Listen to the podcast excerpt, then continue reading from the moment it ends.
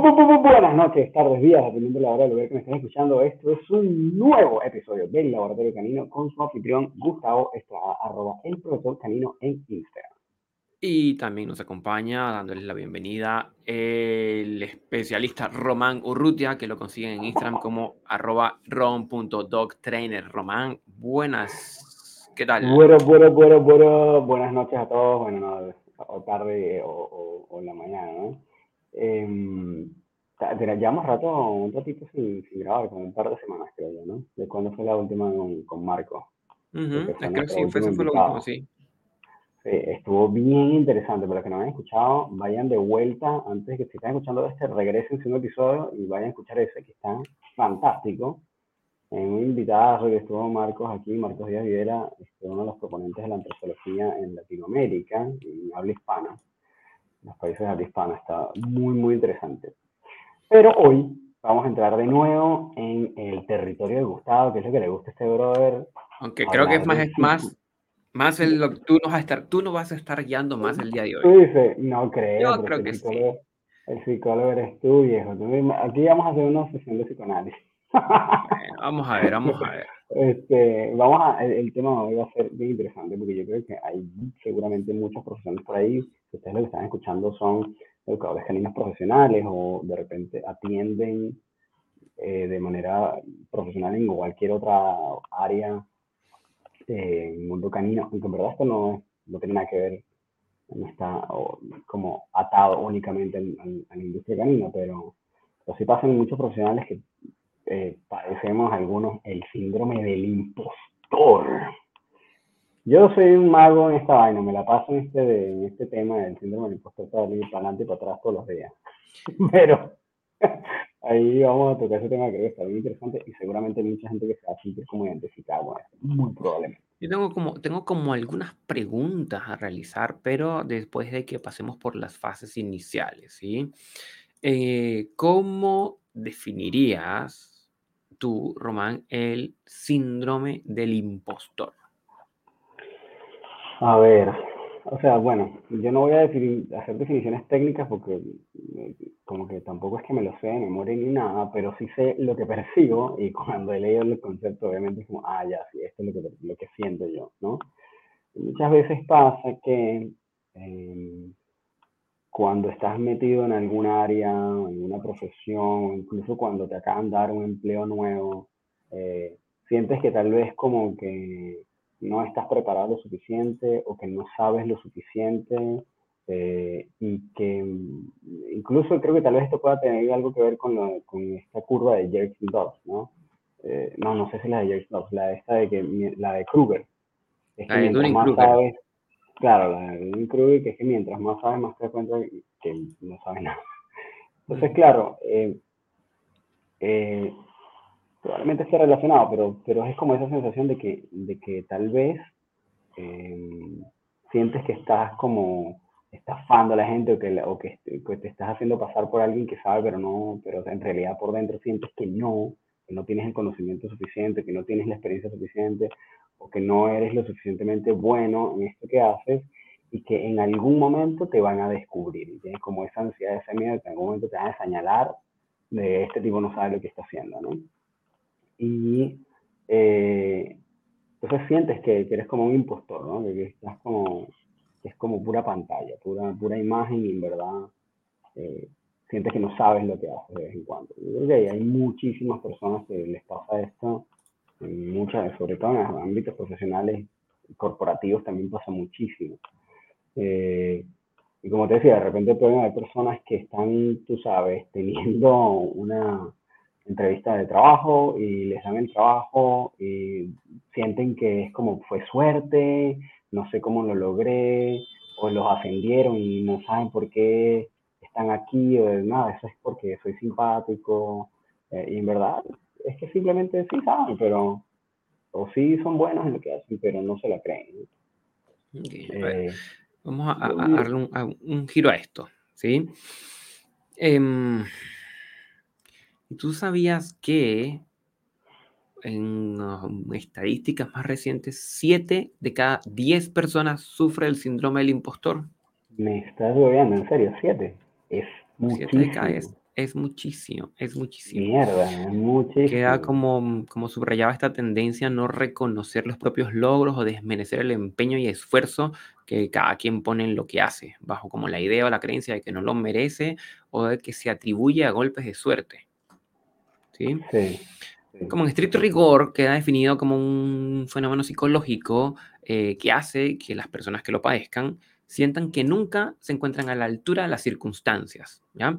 O que sean incapaces de aceptar que merecen lo que han obtenido como fruto de su trabajo. Es decir, como que llegaste ahí, eso, como siendo un, impostor. exactamente. ¿Sí? Sí, sí, sí, Yo creo que igual el, el, nombre le hace buena, le, hace honor al, como a la experiencia. Este, no sé, yo hablo de la experiencia porque es como, yo estoy metido en este hoyo todo el tiempo. Como que estudio, estudio, estudio, hago, hago, a veces tengo resultados, y, pero después digo, no, pero veo a cualquier otro trabajando y digo, no, pero es que no sé nada, ¿sabes? Soy un neófito en esto. Efectivamente lo soy, pero, o sea, porque hay mucho conocimiento afuera, hay mucha gente que sabe, siempre va a haber alguien que sepa más que tú. Pero, pero claro, estoy todo el tiempo en ese loop de ah, sí, lo logré, ah, sí, no soy tan malo como pensaba, y después hay algo que ves o algo que de repente te, topas con algún obstáculo y dices, no, no, no sé nada, me tú sabes, y me voy a fallar, en un momento me van a descubrir, ese tipo de cosas. claro que hay algo de eso que, que, que nos pasa por, a mí también me pasa, evidentemente, eh, por la misma, por ejemplo, nos pasa a nosotros por la misma naturaleza del podcast que invitamos gente que son grandes expertos en el área y están hablando y nuestra sensación es como, bueno, ya, yo, yo descubrí que no sé nada, de que no sé nada. También Lo que he logrado ha sido como por, por, por, por serendipity, ¿no? Exacto, exacto, exactamente.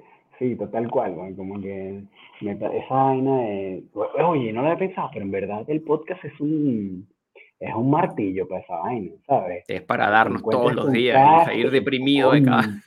Pero sí, es que cada invitado que tenemos es genial, bueno, son unos cracks, entonces tú dices, ¿qué coño hago yo? ¿Qué hago yo? ¿Qué estoy haciendo en esta mierda? tengo que estudiar más, tengo que no sé qué, tengo que prepararme, buscar a alguien, hacer un chavo con algún crack, una cosa. Este, independientemente de los resultados, ¿no? Que yo creo que ahí es donde uno en verdad debe fijar los resultados. Sí. Eh, yo creo que es importante como, como señalar también que esto tiene niveles, ¿sí? Eh, como diferentes niveles. Puede ser más leve, intermedio, puede ser como mucho más profundo y que bien aparece a veces como de manera, de manera temporal, como algún cambio que se ha producido en la vida profesional o personal, o eh, es algo que se puede prolongar a lo largo del tiempo, donde consistentemente y a lo largo de los años no te crees como digno de eso que estás recibiendo, ese feedback o, esos logros o esas cosas que estás recibiendo en retorno. ¿sí? Y evidentemente estas cosas obstaculizan el, desarrollo profesional. ¿sí? Y ahí lo pongo como en un... Es decir, yo creo, que, yo creo que efectivamente es como el segundo, si lo tuviéramos que ubicar como el segundo, la segunda mitad de la curva del Dunning-Kruger. No, no es la segunda mitad. no, no, no, no, es la segunda mitad. Es como, es como el, el, segundo tercio, en donde estás en el valle de la desesperanza. Donde tu nivel de competencia es tres veces mayor de cuando eras un neófito, pero te das cuenta de todo lo que falta por aprender. Exacto. Y es como, mm, oye, es, eso, es el valle de la desesperanza de, mira, entonces yo, yo no sé nada, no estoy capacitado, por, por, porque te das cuenta realmente de todo lo que hay por delante. Exacto. Sí, yo no sé si están relacionados, igual sería interesante ver si hay alguna relación entre, entre una cosa y otra, o si hay una o como si hay una manera tal vez como de determinar si es que esta persona, por ejemplo, está en el Valle de la Desesperanza o es que efectivamente sufre del síndrome que me imagino que para que sea catalogado como tal es porque tiene que ser como una cosa más prolongada, ¿no? como tiene que ser como más recurrente, me imagino. Eh, esto hablo desde la ignorancia, pero... No, pero habría como, para que sea, como para poderlo etiquetar como un síndrome, yo creo que eh, eh, como un criterio clásico que se utiliza en la psicología es que hayan dos, por lo menos dos o más áreas de tu vida afectadas. Esto te afecta a nivel profesional y te afecta a nivel familiar, por ejemplo, o a nivel social, o a nivel individual. ya donde ya hay como, como un, e- esto le llaman como malestar, como un malestar clínicamente significativo, como realmente que te sientes mal, ¿sí? Y, y a nivel profesional podría ser, oye, mira, Román, te invito a que des una charla en este lugar y no, yo no, no, no, no estoy capacitado, ese no es el tema, yo no, entonces estás evitando oportunidades laborales, ojo, a pesar de que tienes la competencia, ¿sí? Porque yo creo que, claro. yo creo que ahí podríamos hacer como una tabla de, de- de doble entrada probablemente, donde si tienes o no tienes la competencia y si crees que puedes o crees que no puedes, ¿sí?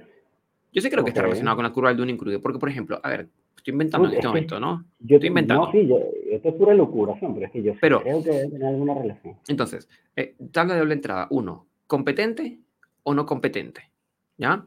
Y en el otro eje, siento que puedo y siento que no puedo, ¿ya? El poco competente, que cree que puede, es ese que está en, en el, en, el, en el pic de. Oh, se, me, se me olvida el nombre en Dunning-Kruger, pero que estás como en la punta inicial, que como claro. te aprendiste dos cursitos de. qué sé yo, De X tema, claro, ya sales tú así con el pecho adelante, como yo todo lo puedo. Que es donde están la mayoría, ¿sí? Disfrazándose de superhéroes y cosas por el estilo, como ah, soy el, el Iron Man de la educación canina, como por favor, ¿sí? Em, esa sería la incompetencia o, o la poca competencia más bien con la sensación de poder, ¿sí? Si tienes poca competencia con sensación de no poder, me parece que estás claro, eres una persona, un novato, una persona que está empezando, un amateur, una persona, o sea, siento que no sé nada y tampoco estoy preparado. Ok. Yo estoy- soy un Pero, aprendiz. ok.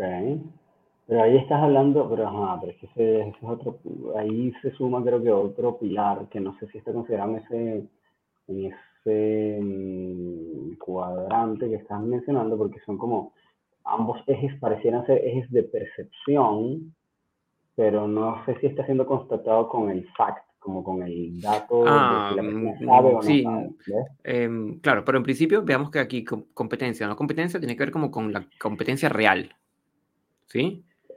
Oh, Si tú ok, tienes ah, ya. poca, poca competencia real y te Ok, ok. crees un, un vengador, estás, estás en esa punta de, de- de la ignorancia de- del valle, de la, perdón, esa punta de la ignorancia del Dunning-Kruger, ¿ya? Claro, Si eres claro. poco competente, real, y eh, crees que todo te lo puedes.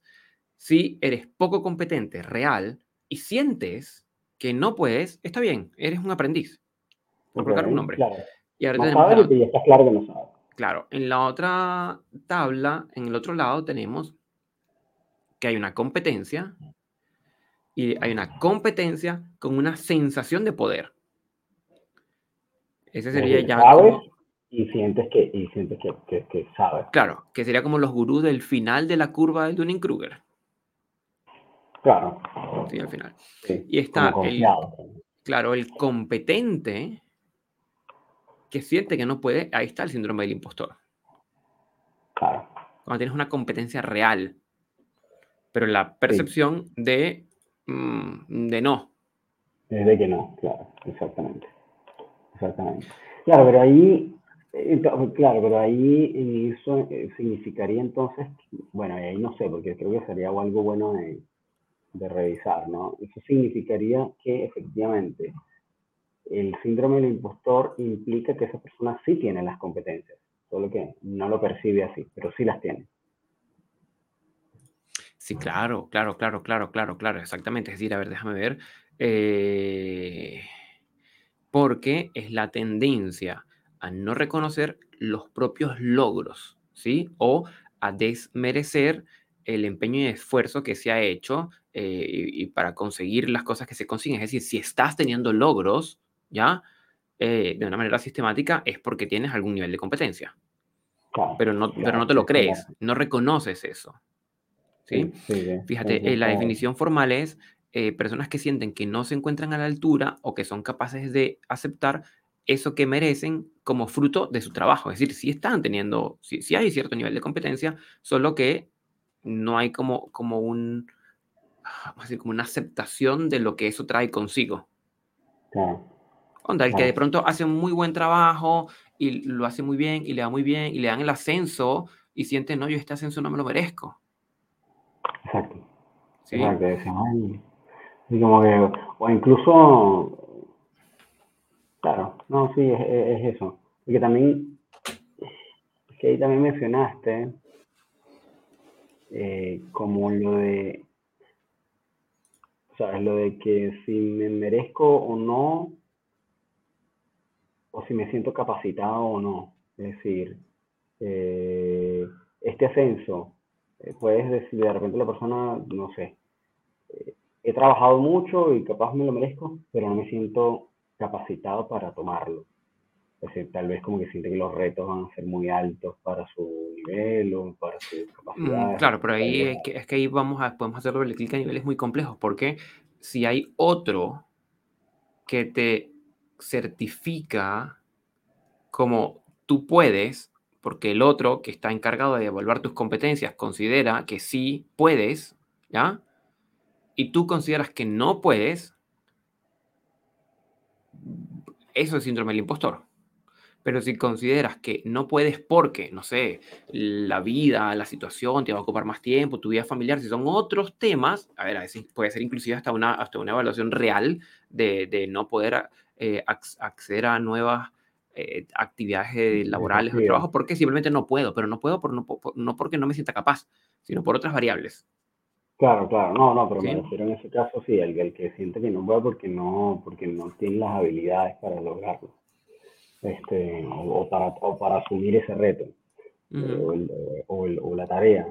Pero, eh, y ahí también, eh, como que, esto también de repente valdría la pena verlo, pero yo me imagino que igual, de alguna forma, las personas que, me incluyo, las personas que sufrimos el síndrome del impostor están todo el rato probablemente buscando validación externa o o, ve, o, revisar o chequear si efectivamente están teniendo eh, como un resultado o un proceso adecuado con personas que sienten que saben más. Es decir, ¿esto te parece que estoy haciendo bien? O revisar tal vez con profesionales de mayor experiencia o que tengan otro tipo de capacitaciones, si están, si, si están haciendo lo que hacen bien.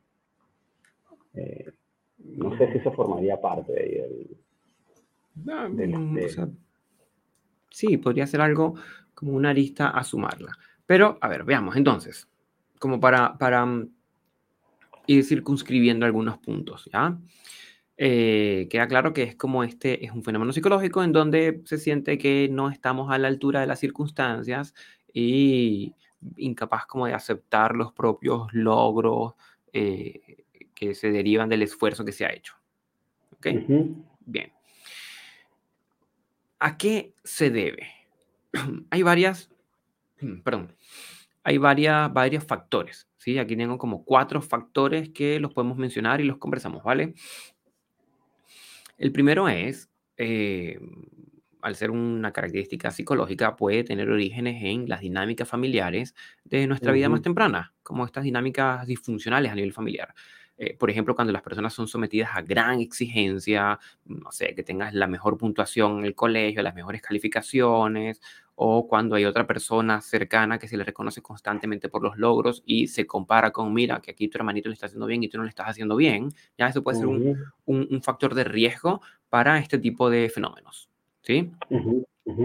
Dos, eh, los estereotipos de género porque por lo general eh, podría ser más probable, más probable perdón, encontrar mujeres que padezcan de esta, de esta condición, ¿ya? Eh, que los hombres, por ejemplo, ¿sí? O eh, un tercer factor de riesgo o factor asociado es ser demasiado autoexigente, cuando se tiene expectativas excesivamente altas sobre sí mismo y nunca se llega a cubrirlas, precisamente porque son casi inalcanzables. ¿ya? Eso genera altos niveles de ansiedad y posibles bloqueos y colocar unos estándares de, de, de ejecución que no se pueden llegar. Entonces, evidentemente, la sensación es nunca voy a poder llegar. Y eh, cuando hay una percepción distorsionada del éxito, del fracaso y de la competencia. Es decir, em, personas que tienden a hacer esfuerzos pero exagerados por objetivos que luego sienten que no les llena, porque se percibe de manera distorsionada el éxito o el fracaso. Entonces se, busca, se busca, se busca, se busca. Oye, pero llegaste a conquistar el mundo. Sí, pero, pero eso, eso, eso no es. Quiero más. Como, ok, pero ya va, pero mira esto que, estás, que sí estás logrando.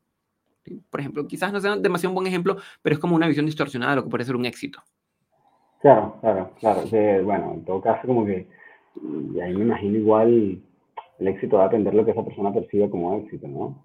Claro. Eh, de repente para unas personas éxito es tener 20 millones de dólares y otras personas el éxito es simplemente, no sé, ser reconocido, ganar premios de su área profesional, otro el éxito es tener una familia, tener hijos, este, pero entre eso, claro, como que esa, ese, ese sentir que no está siendo exitoso, sea el concepto que sea de éxito que tengas, ¿no? Eh, que está bueno. Mira, fíjate, ahí estoy, leyendo, por ejemplo, una, un pequeño eh, extracto en donde dice que la doctora Valerie Young, que para el ser es como una experta internacional de, la materia del sistema del tiene unas categorías, que está bueno. Entonces, eh, la tipa lo categoriza en, en cinco. Eh, dice los perfeccionistas, son como que el éxito no es satisfactorio, eh, que las metas son muy altas, pero es más o menos que justamente esto que estabas tocando, este punto, que siempre lo pueden haber hecho mejor, etcétera, etcétera, como que nunca es suficiente. Luego están los individualistas, que son los que rechazan ayuda y que se sienten que si piden ayuda, entonces no demuestran su valor. ¿no? Eh, están, están como sucumbiendo ante la debilidad de pedir ayuda, me imagino. Em, los expertos, que es la tercera categoría, dicen, suelen pensar que no han sido honestos en la selección y temen ser descubiertos. Yo creo que, yo creo que esta es una de las, como de las más comunes, me parece. O, quizás como las más, las más orientadas a nuestra área. Sí, sí, esta, esta está buena. Yo creo que es como bien, sí, puede ser como de las más comunes. Sí. Eh, los genios naturales es la, la cuarta, dicen, se juzgan a sí mismos, se estresan y se agobian si no hacen las cosas con fluidez, rapidez y a la primera. Pucha, esta, es, esta está difícil igual, ¿no? Como que tienes que hacerlo todo rápido, todo increíble la primera, está, es como bien exigente. Ya, y la quinta dice, los superhumanos, que son los que se presionan para trabajar más duro y dar la talla, pudiendo dañar su salud mental y las relaciones sociales de la misma. Ah, pero esta no sé, esta es como los que le dan, le dan, le dan, le dan, le dan, le dan, y les da lo y, se apartan de todo y les da lo mismo. Este, como los resultados, ¿no? De repente es como workaholic la cosa. Claro, estos serían como, como, como, estás mencionando como cinco perfiles probablemente de, de, que pudiéramos encontrar dentro del síndrome del impostor. Sí, y mira, dice que efectivamente eh, eh, eh, puede ser, el síndrome del impostor puede ser como, visto como complementario al efecto de Dunning-Kruger. Ah, ah ya, perfecto, perfecto, muy bien están relacionados. Eh, hay como un, hay un link ahí. Y claro, tiene sentido, porque es que, coño, si, si te, o sea, si tú encuentras una persona, de repente te das cuenta que ahí, no sé, ya estamos hablando ya de competencia, de muchas personas que saben mucho más, eh, te vas a, pues obviamente en ese momento vas a sentir que no sabes nada aun cuando hayas estudiado y hayas logrado un grado de conocimiento de capacidad o de habilidad, en el momento en que te das cuenta que hay mucho más, es como, wow, mierda. O de, de, repente no es que hay personas que saben más, pero sino que hay mucho más conocimiento allá afuera del que, del que tú sabes. Eh, es fácil caer ahí, creo yo. Así sea como de manera puntual. ¿Sabes? Pero es que me quedan dando vueltas a algo. Que es quien eh, quien, quien el, otro, la contraparte del síndrome del impostor, ¿cómo se llamará? Coño, esa, esa, no sé si, bueno, sí, me imagino que es todo lo contrario, ¿no? Es como el que está en la punta del efecto Donald Kruger. Es claro, el que, que, mm, que, no sabe nada y siente que lo sabe todo. sí. Claro, porque aquí la diferencia va a venir, es que hay una diferencia, a ver, a ver, a ver, aquí hay varias cosas como que mencionar. Uno, eh, a lo largo del tiempo, en la formación, lo que suele terminar ocurriendo es que a medida que uno más se va formando y se va capacitando y va ganando experiencia, como que también logras como unos niveles, vamos a llamarlo como entre comillas, como de humildad, un poco mayores. Como que reconoces que estás posicionado en un lugar donde tú tienes apenas un X por ciento del conocimiento de tu área y que hay un enorme universo de conocimiento que queda por descubrir y estar en paz de que no te va a dar tiempo de hacerlo todo. ¿Sí? Y como que llegas como una sensación como de estar en paz. Coño, pero ahí, ajá, eh, eso está, claro, el como estar tranquilo, no tienes como la ansiedad de, o sea, de repente puedes seguir, pero no con ansiedad. Ah, porque ¿a qué me refiero? Cuando vemos a estos grandes exponentes que no hemos hablado en otros capítulos del mundo de la educación canina, que son personas que tienen muchos años de experiencia, que tienen un nivel de formación profundo, que tienen un historial importantísimo y, por ejemplo, vemos que no entran en esas discusiones emocionales que suele ocurrir cuando dos novatos se encuentran que tienen puntos de vista distintos. Que sacan hojillas y espadas y pelean cada uno a defender a muerte su punto de vista pero con una, con una eh, intensidad emocional enorme, como que el, el, que ya pasó esto, em, como que lo ve a la distancia y dice, oh, estos pequeños amateurs que todavía están peleando por estos temas, y siguen nomás. Sí. ¿Sí? como que algo de eso que te da como, como, como más wisdom, como más sabiduría. Más sabiduría Porque lo planteo porque la contra está o sea, como que interesante es ver la, la, contraparte también, síndrome del impostor y el otro, no sé, quienes sepan cómo se llaman ahí nos escriben y nos mencionan, Em, de el otro. porque pones a conversar a estos dos, eso es una, eso es una explosión. El gallo que piensa que no sabe nada y llega el otro que, que, que, realmente no sabe nada, pero que cree que, oh, que viene a, como a conquistar el mundo. Es, es, un choque. Yo creo que eso es lo que nos pasa a nosotros en las redes sociales. ¿Sí? Es que yo creo que ese es un constante flujo, eso. Eso. O sea, ese choque, y no sé es tan choque, porque en verdad como que eh, siento que es como medio yin yang, como que uno va encima del otro y, después va como fluyendo de eso, porque como este piensa que sabe y no sabe, y el otro sí, pero no, pero piensa que no, probablemente no va a estar contradiciendo al otro. Y es como, ah, mira. Eh, como que siento que de repente ese que tiene el síndrome del impostor no sé si os va a poner como a contradecir porque siente que no sabe. Me explico, probablemente no, no se ponga tanto de... claro, claro, los que, los que, claro, los que discuten son dos, dos, dos, dos nivel uno. La, exacto, dos que están como en la punta del, del efecto Benny Kruger, más que, más que uno que está como en síndrome y el otro, el otro está en la punta. O sea, esa es la sensación que me da, sí, ¿eh? que curando nomás, pero como que me da, la lógica me dice que no pareciera que esos dos perfiles son perfiles que choquen, sino que tal vez más bien giren como fluidamente alrededor. Eh, eh, pero lo que sí siento, de alguna manera, es que eh, tal vez eso no sea como, como fijo. Es decir, eh, probablemente vaya fluctuando, en donde en algunos momentos estás en la punta y otros vuelves otra vez y te sientes en el síndrome, como te sientes como impostor y después vuelves otra vez y sientes que estás, eres el más increíble de la vida y estás como en ese constante sub y baja de soy el mejor del mundo y después dices, no, soy un tarado no sabe nada en la pura vida. Entonces, este, como que no sé si estás todo el tiempo en una u otra la sensación que me da es que probablemente estés fluyendo en esa frecuencia todo el rato, ¿no? Claro, sí. A ver, y me parecería interesante como poder agregar algún par de cosas, ¿sí? Eh, porque es un síndrome o un fenómeno más bien que se manifiesta a través como de diferentes signos, ¿sí? Eh, que pueden ser en actitudes, ¿ya? Pero, ¿dónde las vemos? Por ejemplo, uno, cuando, y aquí ojalá ustedes empiecen a hacer también como la revisión hacia ustedes mismos, ¿ya? Uno, no aceptar las recompensas, ¿sí?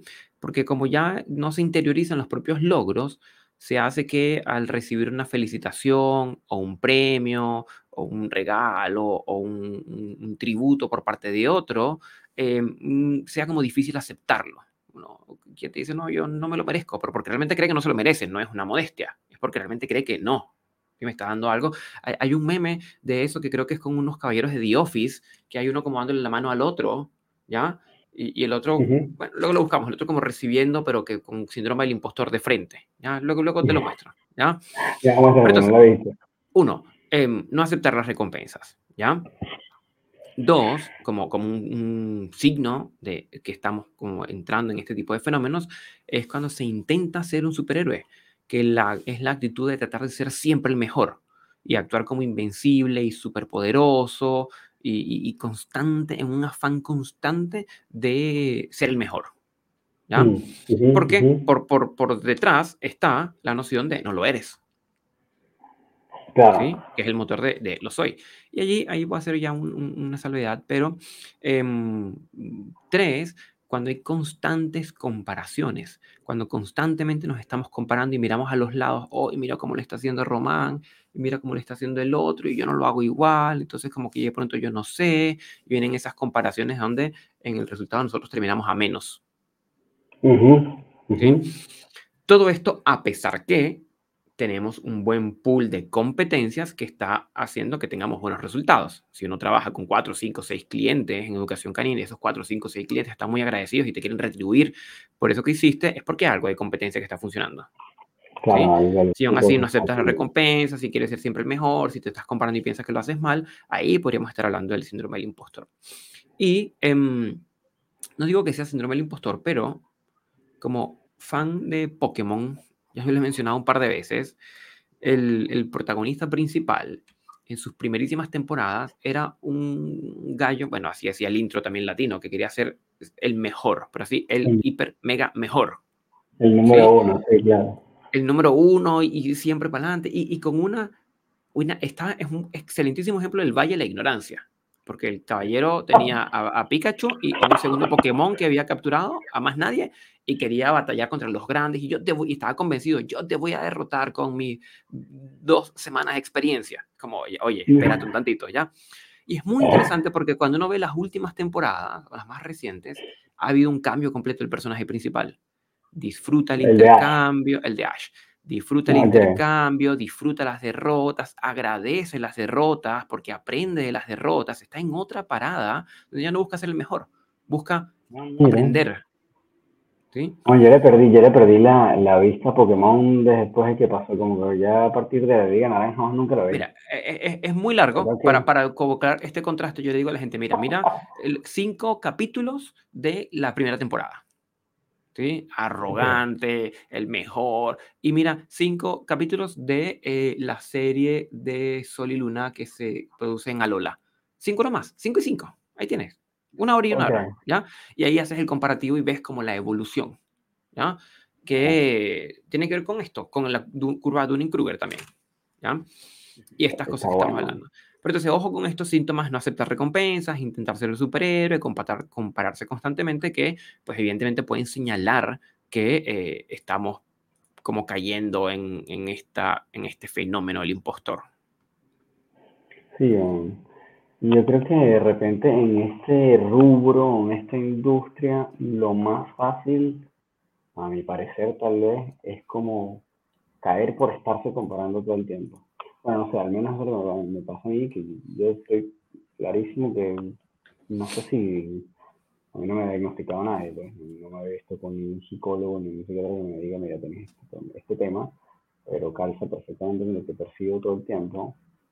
Eh, y estoy todo el rato en eso. Ah, veo los videos de no sé quiéncito, veo a este buen increíble que hace tal cosa, y como, bueno, soy un neófito, ignorante, no sé nada, y ya me retiro. Este, que yo creo que también es la otra, ¿no? Lo que muchas veces dices, ¿para qué voy a seguir haciendo esta vaina? Si soy un idiota, no hace nada, mira este, este, este otro que tiene esta certificación, este no sé qué, y se fue a estudiar para otro lado un año y yo no he podido salir ni de la capital, y no, pues, no paso de mi esquina y nunca he visto no sé qué. Entonces, como que ese cuento todo el rato de estar viendo a gente que, bueno, tú tienes tres años te estás comparando un tipo que tiene 30 años de experiencia, son, me explico, son 27 años que te lleva por delante de hacer lo mismo y obviamente no puedes estar en la misma vida. Entonces, como que, como que ese, yo creo que también ahí las redes sociales juegan un factor, pero grosso, porque claro, estás todo el tiempo recibiendo contenido y si tú estás siguiendo contenido de gente muy dura todo el tiempo, que además, obviamente, y esto es lo lógico, en redes, en redes sociales solo van a mostrar los resultados buenos, ¿no? Como las cosas que quieren mostrar, lo que quiere que veas. Entonces, y aquí lo hacemos todos, porque obviamente no estamos, la gran mayoría no va a estar mostrando los fracasos. Eh, al final es una ventana para vender también. Entonces, si tú estás todo el tiempo viendo los éxitos y los mejores momentos de unos tipos que además te llevan 27 años de experiencia y de estudios y no sé qué, o por supuesto te vas a sentir como una hormiga todo el rato. Entonces, todo estás, no sé, bueno, cuántas horas al día puede estar una persona pegada en Instagram o en la red social que sigan, y estás viendo, viendo, viendo, viendo, viendo, ahí ves a Nino Grover haciendo todas estas cosas increíbles, y ves a Tyler Moore haciendo no sé qué, a Michael Ellis, qué tal, y ves al otro, y ves a la Natalie Bertin, y cómo saben, y mira todo lo que explica, y dónde sabe tanto, y capaz, no digo que esto sea el caso, pero capaz prepararon una cosa que se leyeron ahí cinco minutos antes, lo grabaron, y tú piensas que está mucho. Eh, que, obviamente, yo no dudo que es que sepan, obviamente saben, pero lo que quiero decir es que no necesariamente eh, todo lo que brille es oro y, y, tal vez no todo lo que estemos viendo es tal cual, pero si lo fuese, igual tienes que considerar que si tienen mucho, mucho más tiempo que tú, pues obviamente te, te llevan una ventaja de tiempo que tiempo es tiempo de estudio, tiempo de práctica, tiempo de ensayo y error. Entonces, yo creo que a veces también las redes pueden ser, pueden ser como que me en ese sentido, ¿no?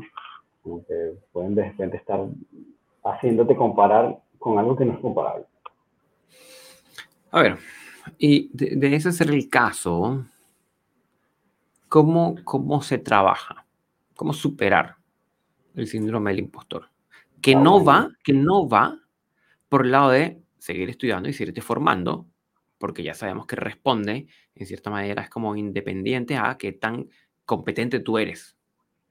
Tú puedes seguir siendo muy, muy competente, pero y seguirte formando, pero eso no va por el lado de formarse más y capacitarse más, que es necesario, sin duda, pero eso no es la vía para resolver esto. ¿Qué, qué, qué, qué podría, mm, qué se te ocurre que se podría como mm, hacer como para salir de estas dinámicas? Bueno, yo no sé si soy la mejor persona para responder porque me la paso en eso. Pero, mira, pues yo creo que la respuesta más lógica, así como a la primera, es ir a terapia, ¿no? Y buscar un, profesional de la psicología, un terapista que te ayude como a, canalizar eso y a, atenderlo. Si es que te está, porque también ahí hay que ver, ¿no? ¿Qué tanto te está eh, ¿cómo se dice esta en Crippling, que tanto te está como invalidando o, incapacitando. La eso, que tanto te está incapacitando en tu día a día. O sea, si es como que estás llegando a un punto y dices, sabes que no voy a atender ningún cliente, no voy a salir a trabajar porque es que no sé, bueno, coño, ahí probablemente tengas que ir urgente, ¿no? Pero, o sea, yo creo que igual vale la pena ir siempre a un profesional de la psicología, sea lo que sea. Lo que pasa es que, bueno, hay veces que tienes factores no sé, no tengo plata, no tengo tiempo, no sé qué, un hijo, tengo deuda, pueden estar pasando mil cosas. Pero creo que independientemente que si te sientes que está, va todo bien, ir a un terapista está, está bueno. Como que yo creo que sería como la primera, la primera opción. Mira, voy a, esto va a ser para las personas que están viéndonos en YouTube, pero voy a abrir el meme al cual hago mención así rapidito nomás, para que lo puedas ver. Eh, y se lo comento. Mm, cuando vea cómo es que se comparte pantalla en este lugar. Aquí abajo tienes ahí como la... Cuando entienda cómo se comparte pantalla. Eh, no sé si la estás viendo. Sí, sí. ¿sí? Es como el jefe, y esto ustedes lo habrán visto porque es con Steve Carell, como el jefe que está, el, por ejemplo, este dice como el, el, el jefe que está felicitándome por mi lealtad y la persona siempre como con cara de sorprendida, que es como, oh, yo que no puedo, que estoy constantemente aplicando otros trabajos, o sea, como que ahí marca como este mismatch, pero eh, muchas veces eh, los van como por la línea del síndrome del impostor, de que lo están felicitando por algo, pero ese algo eh, no es realmente, eh, la, la, persona no siente que ese algo es realmente ese algo. Claro, sí, sí, totalmente, totalmente. Ahí no sé, esto me quedé como dándole vueltas a la pregunta que hiciste, cómo atenderlo, vez. Sí, a ver, a ver, hay varias cosas que podemos como, como, como pensar allí. Bueno, en primer lugar, no es lo mismo cuando dentro de nuestra cabeza nos pasamos toda la película, ¿ya? A cuando lo podemos colocar por fuera, ¿sí? Entonces, una primera estrategia es tomar lápiz y papel, lápiz y papel, así puño y letra, tradicional, y escribir todos esos sentimientos negativos de impostor cuando surjan. Oye, me estoy sintiendo que soy un incapaz, que soy un incompetente, que yo esto no me lo puedo, que yo esto lo debería dejar, y escribirlo. ¿sí? Uh -huh. Ya solo el hecho de escribirlos eh, hace un efecto como de catarsis. ¿sí? Okay. Eh, y en ese mismo ejercicio, ya espérate, pasamos la página y vamos a hacer una lista de fortalezas. ¿Ya? Las reales, las que sí conocemos como listas de fortaleza. Mira, no sé, se me da bien la comprensión con, con los clientes, tengo buena escucha, eh, eh, los perritos realmente sí logran mejorar después de X cantidad de clases y se colocan como las fortalezas. ¿sí? De modo que sirva como para recordarte los logros eh, y no que eres un fraude. ¿Ya? Claro. Entonces, cuando, cuando estemos sintiéndonos mal o nos estemos sintiendo incómodos, lo que podemos hacer es revisar la lista. Yo, yo tengo una, una persona que lo hizo fue con los post-it, ¿sí? Como, como parte de una terapia, agarró post-it, post-it, estos post-it, no sé cómo le llaman, estos sí, talonarios que se pegan. Adhesivos. Adhesivos, Ah. ¿sí? Y lo puso en la pared y puso por, en, una, en un lado como una columna de todas las cosas eh, que ella sentía que no estaban bien. ¿Sí? Más o menos como eran en términos laborales, en términos de, de, de, de, su trabajo, que no tiene que ver con perros. Pero, y del otro lado puso eh, los logros reales y lo que ella tenía identificado como las fortalezas. Y mm. fue muy interesante cuando ella se escribió y se retiró, ver que habían como cuatro sentimientos negativos y como 15 fortalezas. Ah, mira. Y cuando visualmente dijo, oye, y lo que pasa es que dentro de la cabeza, ese primer post-it del lado izquierdo es enorme. Cuando los ponemos Claro. afuera, los podemos ver de una manera distinta. ¿ya? Oye, eso está bueno. Eso está bueno. Yo lo voy a intentar. Está bueno eso. Sí. Y eh, también eh, es muy importante eh, no postergar. Cada día que pasa, lo que hace es que le seguimos dando vuelta como estas sensaciones que tenemos como de ineptitud que genera este síndrome o este, este, este fenómeno y eso va generando eh, como que se va pudriendo. ¿sí? Como que se va, no sé cuál es el término, como que se va descomponiendo y a medida que se va descomponiendo va, va afectando muchas otras áreas. Entonces no es mañana lo hago, mañana, hoy escuché el podcast de Gustavo y Román hoy, pero lo voy a hacer la semana que viene. No, empieza hoy mismo. ¿sí? Y nos mandas una foto así por, por las redes sociales. Mira, empecé a llevar mi lista de eh, sentimientos negativos y, y, logros y éxitos, por ejemplo, y la vemos. ¿sí? Uh -huh, uh -huh. Está bueno, está bueno eso. Ahí hay, te, Sí, como una estrategia que, evidentemente, esto es como muy general, ¿no? Esto, evidentemente, varía de caso a caso. Por eso, tu recomendación de eh, poder trabajar estas cosas con algún terapeuta eh, ayudaría un montón. Uh -huh. sí. Tendría que ser como, como, el, como lo que se hace. Claro, claro. De repente, también, como empezar a. Una vez creo que escuché esto, no sé, bueno, si lo estoy inventando, pero creo que una vez también escuché como si te hacen un cumplido, simplemente decir gracias. Eso, eso es síndrome del impostor. Oh, yo no sé si esto me lo estoy inventando, me pido disculpas antes de decir cualquier cosa. no, bueno, Porque pero, puede que no esté en lo correcto. Es que no recuerdo, es que no recuerdo si, pero, además, bueno, memoria de pez, pero sí sé que, por ejemplo, algo como eso, como si las personas que tienden a decir, que le hacen un cumplido y te dicen, no, vale, no, pero es que, mm, como que a negarlo, ¿sabes? Oye, pero ¿qué metes? No, vale, no, yo no creo, no, no, no me gusta, te ves muy bien, no, es que no, pero mira, igual sigo gordo, no, pero es que, que uno va a estar viendo soy enano. Entonces, como que una vez que escuché algo así como, no, simplemente di gracias. Como que empieza por ahí nada más. Como solo di gracias y ya, y sí. Ay, muchas gracias ya. Bueno, agregues nada después de gracias. Claro, es, es, casi como una programación neurolingüística, como no agregar el pero. No agregar el, pero. el pero.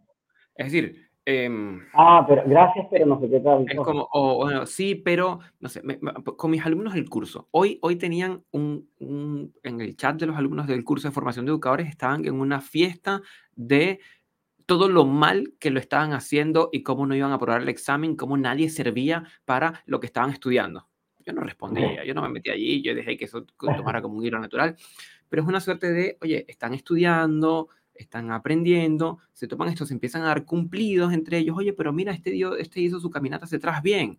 Y la respuesta inmediatamente es, sí, pero, sí, pero, mm. mm hace torcido, sí, pero necesito tal cosa, sí, pero, y, claro, entonces entra en un loop de no poder ver los, logros, los logros, porque se ve constantemente lo que falta. Y si ves lo que falta y lo que falta y lo que falta y lo único que haces es ver lo que falta, pues evidentemente el estado emocional que se gatilla a eso es displacentero. Sí, claro, claro. Y, arrastra todas estas cogniciones de no lo estoy haciendo bien, no sirvo para esto, no me siento capacitado, etcétera, etcétera, etcétera. Claro. Y muy importante, aceptarlo. Y con una de las colegas con las que trabajo, justo el sábado pasado me pasó lo mismo la vi trabajando con dos perritos y le hice la recomendación, oye, qué bien te fue con esta perrita que lo hiciste. Y la respuesta fue, no, es que esta perra aprende muy rápido, es una maravilla. Y luego en otro momento, oye, qué bien hiciste el trabajo con este otro perrito. No, pero es que este perrito ya lo sabía. Y le dije, bueno, no sigas haciendo eso. No puede ser que todos tus éxitos sean porque el perro es bueno. ¿Sí? algo tú estás haciendo bien. Claro, también. Entonces, claro, en el fondo es eso, aceptar el cumplido, aceptar el, como, como la observación y, mm, y, simplemente aceptarla. Oye, sí, bueno, gracias. Y dejarlo ahí. Y, ahora, que, y ahora que estás mencionando también lo de las fortalezas, no sé qué, es como ese análisis que igual me parece que es bien, es como esta cosa como básica que hasta no en marketing, ¿no? hacer un análisis foda una empresa, como que es algo que deberías hacer contigo mismo, ¿no? Pero mientras estás escuchando eso, igual me parece interesante, es, eh, como esto de eh, entender que no necesariamente lo que uno ve como, como lo deseable, capaz es lo que te hace bueno, no sabes cómo explicarlo. Por ejemplo, tú sientes que, no, es que no sé, por ejemplo, eh, no tengo buen lenguaje corporal y mira cómo se mueve, no sé, César Millán y yo no tengo eso y me falta, o mira el, timing del clicker de Karen Pryor y yo soy malísimo con el timing del clicker, pero de repente lo que sí te está haciendo bueno y que estás teniendo éxito es que eres increíble comunicador con los clientes. O simplemente eres muy simpático. Eres muy simpático y los clientes conectan contigo y hacen el trabajo. Entonces, gracias a que eres muy simpático y hacen el trabajo y de repente estás ahí pendiente de ello, estás logrando las cosas. Entonces de repente como que la vara con la que estás midiendo qué tan bueno o no eres, eh, las habilidades son otras de repente. Claro. También pasa mucho en el aspecto laboral, ¿no? Sí, y es descubrir, es descubrir como el, el, el, estilo propio, ¿sí? El estilo propio. De pronto, no sé, me puedo encontrar maravilloso las cosas que hace Nino, pero mi espalda no da para hacer ese tipo de ejercicios. ¿Ya? Y entonces, como, bueno, no, no, me encantaría, pero por ahí no va. Mi estilo va más quizás por otra vía, o mi fortaleza va por otro, por otro, por otro lugar. Y, y, no tenemos que, eh, en estos temas como de educación, no es que hay una vía regia, no es que hay solo una, una vía para llegar. ¿sí? Hay múltiples, eso lo hemos hablado muchísimo, hay multiplicidad de vías. Eh, ¿Y cuál vamos a tomar? Pues aquella que en lo que nosotros nos sintamos cómodos. Porque si no es muy forzado y yo lo quiero hacer como, yo quiero trabajar como trabaja esta otra persona, como trabaja Román. Quiero trabajar como trabaja Román. Y veo a Román, quiero copiar a Román, pero si no se me da, voy a estar todo el tiempo frustrado. en esa comparación de no llego, no llego, no llego, no llego, ¿ya? Por lo tanto, al no llegar, no soy competente, por lo tanto, no sirvo para lo que hago. Exacto, Puede que no sea eso lo que está en juego. Lo que está en juego es que de pronto estás mirando un modelo que puede ser muy interesante, pero que no. Como quien, quien, tiene un ídolo en baloncesto. Y mi ídolo en baloncesto, no sé, es el que mide 2 metros 40. Debe haber, no sé si hay, no sé, demasiado. Pero, oh, mira cómo, cómo, cómo ataca el aro.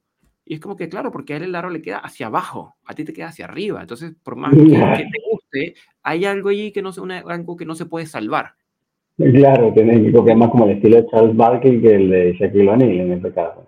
Claro, claro, exactamente. Es como, y, claro, entonces la invitación es a, a, a, descúbranse en eso que, en lo que ustedes se sienten cómodos haciendo, que sí se sienten como en flujo. Claro. Ok, acabo de decir una referencia muy old school, se me acaba de pillar que se me acaba de caer la cédula, pero hermoso, o sea, Charles, Barkley y Shaquille O'Neal. Sí, bueno, y el que ya, ya la, yo, el que yo la haya entendido, estamos en las mismas. Bueno, no sea old school. Este, ya, pero es que eran como igual tiempos dorados del básquet, pues, era como, estaban Sin duda. Esa época era gloriosa. Michael Jordan, Charles Barkley, Dennis Rodman, Shaquille O'Neal, puro, ya, ya, ok. Fuera de la conversación de la cosa canina, había que hacer la mención. Este, mm, yo creo que como que esto de tal vez como revisar en por dónde van los tiros de lo que uno quiere hacer está bueno, porque te obliga como a sacarte de la, de la comparación y eso como descubrir la, como cuál es tu propio, eso que dice, como cuál es tu propio estilo, creo que está bueno. Y también, ojo, de repente si te concentras mucho con cuál es mi estilo, también puedes caer como ese hueco de no, no sé cuál es mi estilo, no encuentro mi propio estilo. Claro, es una serie como de hiper, hiperpensamiento.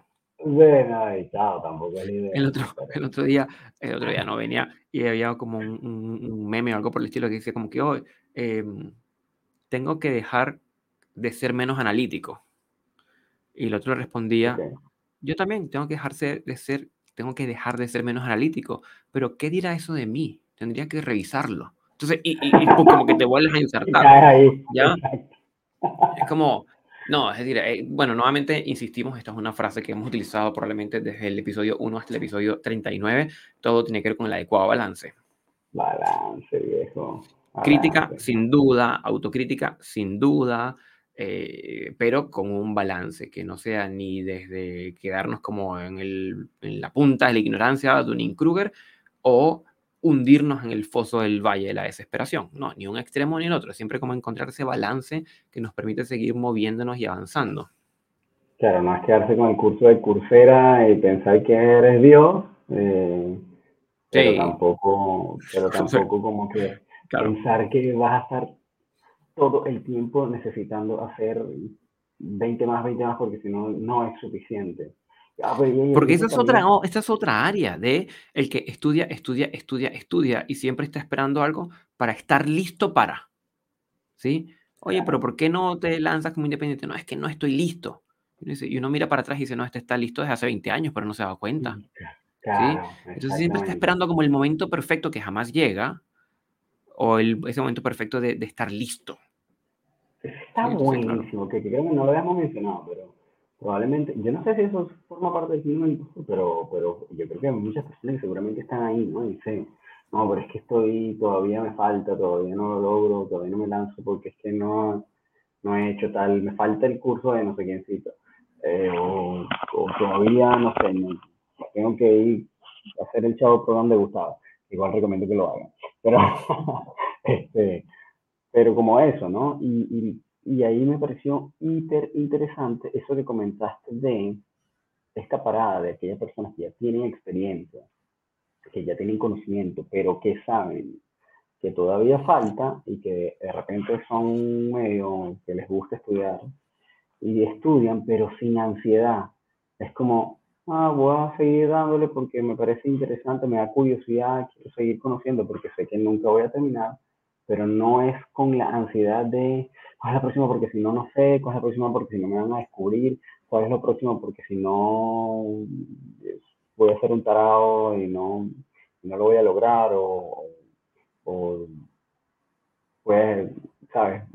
No sé suficiente, sino es más como de, sé suficiente, pero quiero saber más porque sé y entiendo que hay un mar infinito de conocimiento que todavía falta. Entonces es como eso de saber pero sin ansiedad, ¿no? Como caminar el, como recorrer ese camino pero sin, sin correr. Como, es como ir, ir, ir, avanzando, pero ir con calma. Sí, como sin ansiedad, bueno, creo yo, como, como esa cosa de... O sea, sin la ansiedad de necesito darle demasiado rápido eh, porque no sé nada, o sin la ansiedad de necesito darle demasiado rápido porque me van a descubrir que no sé nada, o sin la ansiedad de necesito darle porque todavía no estoy preparado y no me voy a poder lanzar Claro, claro, claro, claro. Claro, que sería un extremo. Y el otro extremo es esto, no sé, hoy hice un curso de una hora en Coursera, listo, soy etólogo. Eh, tampoco. Exacto. Exactamente. Como el adecuado balance. ¿Y qué va a dar ese balance? Muchas veces eh, lo da. Hay algo, hay algo en psicoanálisis de orientación lacaniana que tiene que ver con cuando el, el, analizante se convierte en analista. Como que se convierte en analista, la frase dice algo así como con la autorización propia, cuando él se siente listo, y la autorización de otros. Es decir, es como una mixtura de ambas, de tú estás listo y otros consideran que tú también estás listo. ¿Sí? Entonces, que eso sirva como termómetro, donde tienes otros colegas que ojalá sean personas sanas, ¿sí? Que no, o sea, más o menos sanas, y tengas un pool de colegas y les preguntes, oye, mira, ¿sabes qué? Quiero trabajar por mi cuenta en esta área. ¿Tú crees que yo pueda? Y los colegas te van a dar feedback y te van a decir, sí, claro, cómo no colegas con criterios. Se lo dices a tu mejor amigo y tu mejor amigo te va a dar un espaldarazo y le va a decir que sí a todo, ¿no? O sea, colegas, colegas con criterio, ¿ya? Em, y, que te digan, mira, sí, como no, dale, ok, pide una segunda opinión con otro colega, tu tercera opinión, si ya dos, tres colegas te dicen que sí, que le des, bueno, dale nomás. Sí, sí, como con la, con la autorización, no es la autorización, pero sí como con, con, con el aval de otros. Claro. Porque si no la gente pregunta, bueno, pero si no es mi curso de una hora de cursera, pero tampoco es consumirme ansiosamente todo lo que hay en X lugar, ¿dónde está la línea media? Bueno, es empezar a hacer formación y capacitación y estudios y por ahí en el camino ir teniendo feedback con aquellos que, em, que te pueden como autorizar en cierta medida para, para que ejerzas Claro, pero eso correrá para personas que tal vez no sean o no han empezado, no se han lanzado al agua y quieren, ¿no? Porque las personas que ya se lanzaron, pero, pero están haciéndolo con miedo de que sean descubiertos como, como impostores, tal vez de repente los mismos resultados o los mismos clientes podrían ser el termómetro también, ¿no? Es decir, como a veces mandar esas encuestas medio anónimas de Google, cómo sientes que lo he hecho, esas cosas, ¿no? También a veces se pueden dar como una eh, sin duda, sin duda. De qué tal, qué tal lo estás haciendo. Eh, al final es data. Está bueno ahí de, de repente empezar a utilizar esas herramientas como si ya eres un profesional que están dando, que ya está atendiendo y ver, ¿no? De repente hacer un conteo de qué tantos casos tienes que han, han visto mejoras, porque a veces también pensamos que el caso tiene que estar completamente resuelto. Si el perro es agresivo, más nunca tiene que haber atacado o haberse lanzado, o haber mostrado unos dientes o un gruñido. Y eso sabemos que es, falso, así como al 100% es falso. Es como, siempre va a poder haber un escenario inapropiado en el cual eso se pueda dar y no sea necesariamente porque el trabajo estuvo mal hecho sino porque el contexto no era el adecuado y tal vez no hubo un manejo adecuado, eh, etcétera, ¿no? Sino más bien el progreso, como cómo medir el progreso del perro. Es decir, si antes se lanzaba, cada vez que le presentabas a un perro, 10 de cada 20 y ahora se lanza 6 de cada 20, pues estás teniendo una mejoría. Eh, por lo tanto, eso significa que estás teniendo resultados, independientemente de que el perro no es que no se lance ya, en absoluto, más nunca, sino que hay una reducción del comportamiento inadecuado, por ejemplo. Entonces, también medir eso de repente, como si tienes algún instrumento de medición, o puedes como anotar o ver o buscar o preguntarle al cliente. Claro, tener una, suerte, una tener retroalimentación. Claro, claro, pero como, como medio de data, ¿sabes? Sí, sí, sí. Para ir, sí. Viendo, para ir viendo eso, y eso también es una manera de, decir, bueno, no estoy tan mal camino, así, tampoco que no sé nada, ¿no? Pero bueno.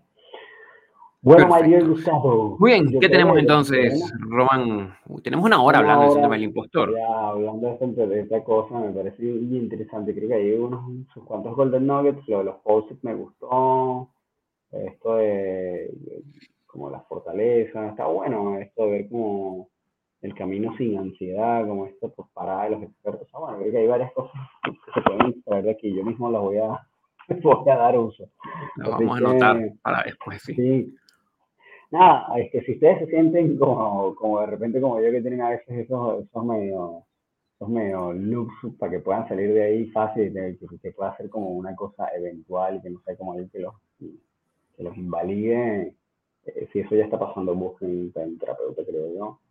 Pero si no, compártanlo, díganos con, cómo se sienten, si tal vez les pasa o no les pasa, este, porque al final también estamos nosotros para apoyar, ¿no? Eh, así que nada, si llegaron hasta acá, gracias por haber escuchado. Espero que los podamos puedo ayudar o, apañar en algo que de repente estén pasando, sepan que no están solos. Eh, recuerden que nos pueden escribir a nuestro correo del, del podcast que es laboratorio canino gmail.com. De repente, si nos quieren echar su cuento completo, láncense por ahí su correo completo, su testamento, debemos estar disponibles para leerlo. De repente también nos pueden enviar por DM a nuestro Instagram, que es igual, arroba laboratorio canino podcast. Y si nos quieren escribir directamente de manera individual, recuerden que pueden escribirle a Gustavo en arroba el profesor canino, Gustavo Estrada. Y cuando eh, deseen conversar con Román, quien es muy bueno para la conversación, pueden escribir por Instagram, arroba rom.dogtrainer. Así es, yo voy a estar ahí eh, activo para, para, responderle. Gracias por haber llegado hasta acá, chicos. Este, espero que les haya, haya, podido gustar y, que lo puedan aprovechar este episodio. Así que nada, nos vemos en, el próximo. En el próximo. Súper, súper bien. Cuídense. chao. chao.